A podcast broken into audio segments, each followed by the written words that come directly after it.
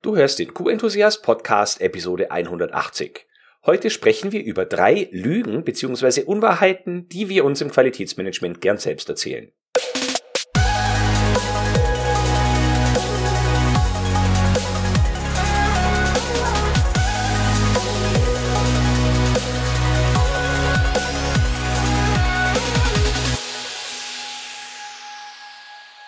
Ein enthusiastisches Hallo und willkommen zu einer neuen Podcast-Episode. Ich bin Florian Frankl und dies ist dein Podcast mit der QM-Umsetzungsgarantie. Lügen bzw. Unwahrheiten, die wir uns im QM selbst erzählen. Ja, du bist jetzt sicher neugierig, welche das wohl sein könnten. Äh, ich habe drei für dich mitgebracht und im Kern geht es heute darum, dass ich mit diesen ähm, Lügen bzw. Unwahrheiten ein wenig aufräumen möchte, denn sie werden häufig bewusst oder unbewusst dafür verwendet, ähm, dass wir Dinge nicht umsetzen, wir limitieren uns selbst, wir sind weniger erfolgreich, wir ruhen uns auf dem aus, was wir bisher schon gemacht haben und schieben anderen Leuten die Schuld zu. Und wer anderen Leuten oder anderen Umständen die Schuld zuschiebt, der gibt ihnen auch die Macht. Und wir wollen ja Macht nicht aufgeben, sondern wir wollen sie ja möglichst behalten. Also Macht heißt, äh, dass wir etwas umgesetzt bekommen in dem, in dem Zusammenhang. Macht oder Einfluss. Das ist zumindest für mich auch ein wichtiger Grund, warum ich überhaupt ins Qualitätsmanagement gekommen bin. Ich wollte etwas erreichen oder ich will etwas erreichen, ja nach wie vor, mehr denn je. Ähm, und dafür muss ich aktiv werden und darf nicht mich darauf verlassen, dass andere Menschen mir den Weg dafür bereiten werden. Starten wir dann direkt mit der ersten Unwahrheit, nämlich, wenn die Führungskräfte nicht hinter dem Qualitätsmanagementsystem stehen, dann kann ich nichts verändern. Zweifellos, es ist wichtig, dass die Führung, egal ob oberste Leitung oder die ähm, Führungskräfte, hinter dem Qualitätsmanagementsystem stehen. Aber das bedeutet nicht, dass das Qualitätsmanagementsystem im Vordergrund steht und alle müssen auf Gedeih und Verderb äh, dabei mithelfen, dass das Qualitätsmanagementsystem ähm, am Laufen erhalten wird und immer mehr Ressourcen bekommt, sondern es ist eigentlich umgekehrt. Das Qualitätsmanagementsystem ist doch da, um das Unternehmen zu unterstützen, um im Sinne der Qualität erfolgreicher zu werden. Und wenn das System das leistet, dann haben Führungskräfte und oberste Leitung die höchste Motivation, umgekehrt auch das Qualitätsmanagementsystem zu unterstützen. Es ist vielleicht nicht immer klar, dass bestimmte Anforderungen, zum Beispiel die ISO 9001, tatsächlich dabei helfen können, das Unternehmen erfolgreicher zu machen. Manches wirkt vielleicht eher so wie Bremsklötze oder wie Bürokratie, aber das ist auch unsere Aufgabe als Qualitätsmanagerin äh, oder Manager oder Beauftragte, ähm, dass wir da auch übersetzen zwischen ISO und der Unternehmenswelt. Wenn wir sagen, intern gibt es keine Unterstützung des QM-Systems und deswegen kann ich, arme QM-Dame, armer QM-Mensch, nichts tun oder äh, komme nicht voran, kann nichts verändern, dann ist das einfach falsch. Klar, an irgendeinem Punkt werden wir mal äh, da an Hindernisse stoßen, wenn wir zum Beispiel keine finanziellen Ressourcen bekommen. Äh, es gibt viel mehr Aufgaben, als es zum Beispiel Personal gibt oder finanzielle Ressourcen. Es wird nicht investiert ins System. Dann sind wir ein Stück weit limitiert. Aber bis es soweit kommt, können wir unglaublich viel machen, was kein Geld kostet, wo wir uns optimieren können und wir das System optimieren können ähm, oder wo wir argumentieren können, dass eine Investition ins System sich sofort auszahlt. Und manchmal helfen Argumente halt nur dann, wenn wir es wirklich auch mit Zahlen und Fakten basiert äh, belegen können. Ähm, äh, dann werden wir mit höherer Wahrscheinlichkeit Unterstützung bekommen. Und dann steht man auch hinter dem System, weil man den Wert des Systems als solchen erkennt. Denke also mal bitte genau drüber nach, wenn es so ist, dass die Führungskräfte des QM-Systems nicht unterstützt oder nicht dahinter stehen, wohinter genau stehen sie denn nicht? Was bedeutet bei euch dieses QM-System? Heißt das QM-System eine umständliche Software? Oder unzählige Dokumente, von denen keiner irgendwie so richtig eine Ahnung hat, wofür sie eigentlich da sind. Was bedeutet das denn, dass sie nicht dahinter stehen? Wohinter stehen sie nicht? Stehen sie vielleicht auch nicht hinter dir als Person und du musst daran ändern, äh, daran etwas ändern? Das kann durchaus auch sein. Also hinterfrag dich selbst mal, bevor du behauptest, dass andere Leute nicht hinter dem System stehen. Was genau bedeutet das? Wenn du das nämlich verstanden hast und daran arbeitest, dann behaupte ich, wird in fast allen äh, Fällen die Situation deutlich besser werden. Und wenn die Situation trotzdem nicht besser wird, weil die Leute wirklich, also alle Führungskräfte in dem Bereich total stur sind und sagen, QM hat echt gar keinen Wert, dann wäre das für mich ein Punkt, dass ich auch bei dieser Firma nicht mehr arbeiten wollen würde. Warum soll ich mir denn den Hintern aufreißen, wenn das keiner wertschätzt? Aber bis wir dahin kommen, bin ich wieder bei dem Punkt, bis wir dahin kommen, können wir so vieles tun für unser System, und für das Unternehmen, bevor wir an der Sackgasse kommen und wirklich sagen müssen, jetzt muss ich resignieren und kann nichts mehr weiter tun. Gehen wir gleich weiter zu Lüge oder Unwahrheit Nummer zwei. Und das ist die Aussage, dass in unserem Unternehmen kein Qualitätsbewusstsein vorhanden ist. Das kann stimmen, aber bevor du absolut die Aussage triffst, dass es kein Qualitätsbewusstsein in deinem Unternehmen gibt, äh, frage dich doch mal, was heißt denn überhaupt Qualität? Und wenn du weißt, was Qualität bei euch im Unternehmen ganz konkret bedeutet, also nicht bei dir, was du unter Qualität verstehst, sondern was allgemein im Unternehmen, also dort, wo die Entscheidungen getroffen werden, wo die Investments hinfließen, wo die Projekte gestartet und umgesetzt werden, was bedeutet da denn ganz genau Qualität? Und wenn du das für dich beantwortet hast und da Klarheit drüber hast, dann kannst du dir auch überlegen, wo die Unterscheidung liegt zwischen deinem Verständnis für Qualität, wo es vielleicht wirklich kein Bewusstsein dafür gibt, und dem Verständnis, dem allgemeinen anderen Verständnis für Qualität, äh, weil ich glaube, da gibt es schon ein Bewusstsein. Die Leute arbeiten ja an etwas, also sie priorisieren etwas und das bedeutet, dass das, was sie priorisieren, für sie Qualität bedeutet. Gleiche also erstmal ab, ob du ein anderes Verständnis von Qualität hast als dein Umfeld und dieses Umfeld kann durchaus auch diverse ähm, Ansichten haben, was Qualität bedeutet. Und vielleicht musst du genau daran arbeiten, dass es ein gemeinsames Verständnis gibt. Und das heißt nicht, dass du versuchen musst, die anderen zu missionieren und deine Sichtweise denen überzustülpen, sondern es kann auch bedeuten, dass du dein Verständnis für Qualität anpassen musst. Das habe ich auch am eigenen Leib zu spüren bekommen. Äh, meine QM-Karriere oder weiter vorne angefangen. Äh, ich habe meine berufliche Laufbahn in einer Molkerei angefangen.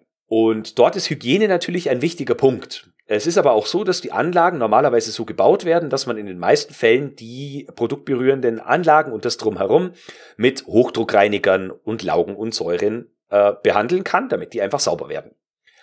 Äh, als ich dann ins QM gekommen bin, war das nicht in einer Molkerei, sondern in einem Zulieferbetrieb, eines Subunternehmen, das äh, die Kunststoffbecher hergestellt hat. Und diese Kunststoffbecheranlagen, die konnte man eben nicht mit Wasser so reinigen, die Böden waren entsprechend auch eher ähm, anders beschaffen als jetzt zum Beispiel in einer Molkerei, weil auch nicht so viel nasser Schmutz, also Milch und so weiter, äh, da auf dem Boden zu finden war. Gibt es in so einer Kunststofffabrik normalerweise ja nicht. Ähm, und deswegen musste ich mein Verständnis, was genau Hygiene bedeutet, anpassen. Also das zum Beispiel, weil in, die Becher wurden zum Beispiel auch bedruckt und die Anlagen waren halt teilweise mit Druckfarbe beschmiert, die äh, dann halt seltener zum Beispiel weggemacht wurde oder wo man es vom Boden zum Beispiel auch überhaupt gar nicht wegbekommen hat, ähm, da musste ich mein Verständnis für Qualität verändern. Bei so einem Kunststoffbecher heißt Qualität halt einfach was anderes. Da ist äh, zum Beispiel die Maßhaltigkeit des Bechers oder die Qualität des Druckbildes oder so, das ist deutlich stärker betont als die Umfeldhygiene, weil die Umfeldhygiene einfach eine, eine geringere Relevanz in dem Bereich hat. Als ich das mal verstanden habe und äh, die Leute auch verstanden haben, dass ich es verstanden habe, also festgestellt haben, dass ich nicht mehr auf so Dingen wie der Umfeldhygiene so stark herumreite, wie ich das zum Beispiel in der Molkerei tun muss, ähm, war das Zusammenarbeiten auch ein ganz anderes. Ich konnte äh, genau an den Themen mit den Leuten arbeiten, die auch für sie relevant sind und die letztlich auch für die Kunden relevanter sind.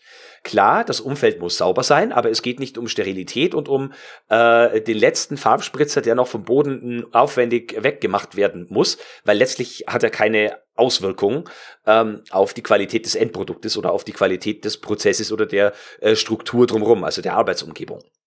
Ein weiterer Grund, warum Menschen offensichtlich kein Qualitätsbewusstsein oder Qualitätsverständnis zu haben scheinen, könnte sein, dass du mit ihnen in einer falschen Art und Weise kommunizierst. Also dass du zum Beispiel Fachbegriffe nutzt oder allgemein äh, in fachlicher äh, Weise argumentierst, in Qualitätsmanagement oder ISO-Sprache, was die Leute nicht verstehen. Und wenn die Leute das, was du ihnen erklärst, nicht verstehen und entsprechend auch nicht so handeln, wie du dir das wünschst, dann entwickelst du zwangsweise die Ansicht, dass die Leute kein Bewusstsein für deine Themen haben und da dein Thema Qualität ist, haben sie eben kein Verständnis für Qualität. Das muss aber gar nicht so sein. Versuch also auf einer Basis mit den Leuten zu sprechen, die sie verstehen können. Also argumentiere eher mit dem Nutzen und nicht mit den Kriterien, die wichtig sind. Also nicht nur der Nutzen für dich, sondern der Nutzen fürs Unternehmen dann wirst du wesentlich eher verstanden. Und die Menschen, die kein Qualitätsbewusstsein haben, also wirklich keines haben, können mit deiner Beschreibung bewusst die Entscheidung treffen, dass sie an diesem Thema nicht arbeiten. Und man kann darüber diskutieren, warum das so ist. Also zum Beispiel die oberste Leitung trifft die unternehmerische Entscheidung, dass Qualität an dieser oder jener Stelle für sie jetzt nicht so relevant ist wie für dich. Dann ist das in Ordnung. Aber sie hat auf einer guten Basis äh, und nicht durch Ignoranz diese Entscheidung getroffen. Also auch hier wieder Aufgabe für dich. Hinterfrage mal, was ist dein Verständnis für Qualität? Was ist das Verständnis deines Umfeldes im Unternehmen für Qualität? Und gleich das ab. Und auch das zweite, erklärst du den Leuten qualitätsbezogene Zusammenhänge so, dass sie es auch verstehen und nachvollziehen können. Kommen wir zur dritten Lüge beziehungsweise der dritten Unwahrheit und das ist der Satz, was nicht dokumentiert wird, wird nicht gemacht. In dieser absoluten Aussage und so wie sie häufig interpretiert wird, halte ich das für einen Unfug. Denn er führt zwangsläufig dazu, dass wir viel zu viele Themen dokumentieren, die überhaupt niemanden interessieren. Wir beschäftigen uns und unser Unternehmen mit Themen, die wirklich keinen Menschen weiterbringen. Ich habe da auch zwei Beispiele aus der ISO 9001 mitgebracht, wo ich immer wieder erkenne, dass zum Beispiel Auditoren das falsch fragen und äh, dass das auch falsch gehandhabt wird. Also falsch meine ich mit zu viel Aufwand in eine Sache gesteckt, die kein Mensch braucht und die letztlich keine Wirkung zeigt. Und diese beiden Beispiele sind äh, das Kapitel 4.4, nämlich das Qualitätsmanagement und seine Prozesse, und das Kapitel 6.1, Umgang mit Risiken und Chancen. Nicht nur einmal habe ich zum Beispiel von Klientinnen oder Klienten gehört, dass Auditoren Prozessdokumentation bemängeln. Dabei steht in Kapitel 4.4 nirgends, dass Prozesse dokumentiert werden müssen. Das Einzige, was da steht, ist in Unterkapitel 4.4.2, dass die Dokumentation in erforderlichem Umfang dokumentierte Informationen aufrechterhalten muss, um die Durchführung ihrer Prozesse zu unterstützen. Wenn eine Prozesslandkarte die Durchführung der Prozesse unterstützt, dann ist das das richtige Mittel. Wenn Checklisten dazu ausreichen, dass die Prozesse maximal unterstützt werden, dann ist das das richtige Mittel. Also zu behaupten, dass alle Dokumente, äh, dass alle Prozesse dokumentiert werden müssen, ist schlichtweg falsch und in vielleicht 80 Prozent der Fälle ist es auch überhaupt gar nicht notwendig, bringt keine Menschen was, außer dass ihr eine Beschäftigungstherapie äh, macht und euer Unternehmen aufhaltet mit so einem Kram, der eigentlich keinen weiterbringt. Ja, Kapitel 6.1, Umgang mit Risiken und Chancen. Auch da kriege ich oft die Frage gestellt, wie dokumentiere ich Risiken und Chancen? Äh, zu Risiko und Chancen steht in Kapitel 6.1 überhaupt gar nichts drin. Was aber zum Beispiel in Kapitel 6.1.1 steht, sind Wörter wie ermitteln oder bestimmen. Natürlich kann man sich jetzt die Frage stellen, inwieweit man bei einer Überprüfung, also egal ob das jetzt ein internes oder ein externes Audit wäre, ähm, plausibel erklären kann, was genau ihr denn berücksichtigt, ermittelt oder bestimmt habt. Letztlich ist es aus meiner Sicht in den Fällen aber meistens ausreichend, wenn ihr das Ergebnis erklärt. Nämlich, wenn du mit Risiken und Chancen umgehst, dann ist nicht nur die Frage, ob du sie bestimmt hast, sondern auch, was hinterher dabei rauskommt. Welche Maßnahmen werden getroffen, was wird umgesetzt und wie ist die Wirkung der Maßnahmen, die umgesetzt worden sind. Und das funktioniert natürlich nur, wenn du es in ähm, gewisser Art und Weise dokumentierst. Egal wie das dokumentiert ist. Egal, äh, wenn es zum Beispiel ein Meeting ist, in dem über Risiken und Chancen und die Maßnahmen gesprochen wird, wenn es ein regelmäßiges Follow-up gibt, äh, wo dann auch nachgehalten wird, dass die Maßnahmen umgesetzt wurden und wirksam waren, dann sind das Aufzeichnungen, dokumentierte Informationen, die dazu dienen, nachzuweisen, dass die Punkte berücksichtigt wurden. Was ich ganz oft sehe, sind Tabellen, oder Listen, in denen Risiken und Chancen aufgelistet sind, vielleicht noch Maßnahmen, aber in denen es zum Beispiel kein Follow-up gibt, in denen die Maßnahmen nicht äh, überprüft werden, also geguckt wird, ob die Maßnahmen auch wirklich wirksam waren. Äh, man schreibt dann die Risiken und Chancen in die Managementbewertung mit rein oder guckt sich das, bevor die Managementbewertung oder das externe Audit ansteht, wieder an, aktualisiert so ein bisschen was und kann dann zeigen oder aktualisiert das Versions- und das gültige Abdatum ähm, und kann dann zeigen, wir haben es uns angeschaut. Das ist aber nicht das, worum es geht. Es geht um die Wirkung, die damit erzielt wird. Wenn du plausibel erklären kannst, dass die Wirkung vorhanden ist, und zwar in dem Umfang, den die ISO 9001 tatsächlich fordert, du also oder jedes andere Managementsystem, ähm, dass du also wirklich an den Themen aktiv arbeitest oder dein Unternehmen aktiv an den Themen arbeitet, dann ist doch alles gut.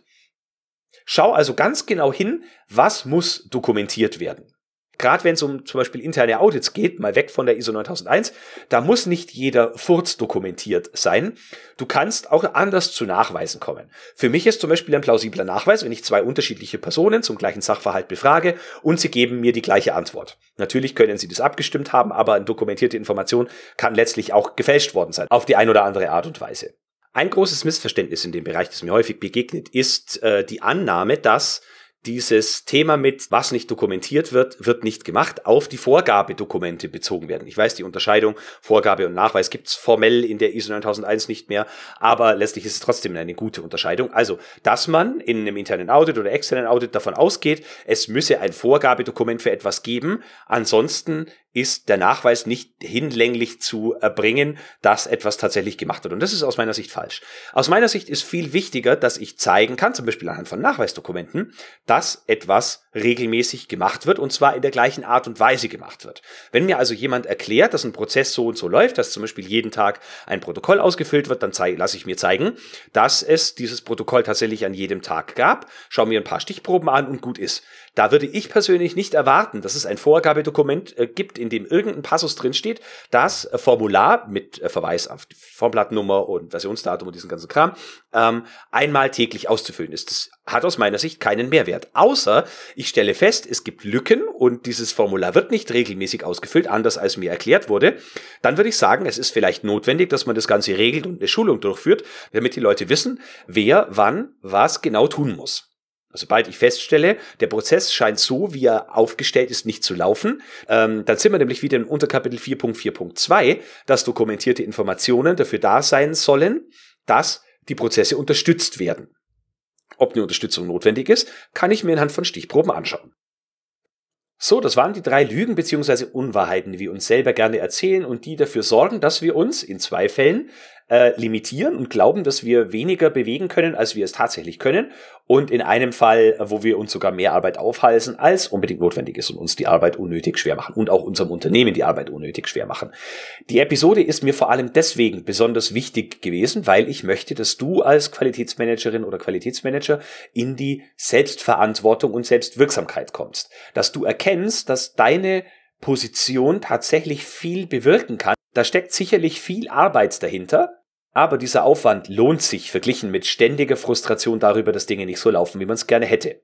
Zumal es ja auch Möglichkeiten gibt, äh, diese Prozesse zu beschleunigen, indem man einfach weiß, wie es besser geht, weil man von Leuten lernt, die diese Themen schon x-mal bearbeitet haben. Nun wünsche ich dir gutes Gelingen beim Hinterfragen deiner aktuellen Praxis, äh, gute Erkenntnisse dabei und solltest du bei diesem Hinterfragen auf den Gedanken kommen, dass du gerne in diesen oder anderen Themen im Bereich Qualitätsmanagement von mir Unterstützung haben möchtest, dann lass uns gerne miteinander sprechen. Natürlich kostenfrei, unverbindlich, aber auf jeden Fall entspannt und humorvoll. Du kannst dir dazu in meinem Online-Kalender gerne einen Gesprächstermin aussuchen. Der Link dazu lautet www.q-enthusiast.de-training. Und das war's dann auch schon wieder für heute. Vielen Dank fürs Zuhören. Da heute schon Freitag ist, wünsche ich dir ein angenehmes Wochenende. Wir hören uns dann nächste Woche wieder. Ich schicke dir enthusiastische Grüße und denk immer daran, Qualität braucht kluge Köpfe so wie dich.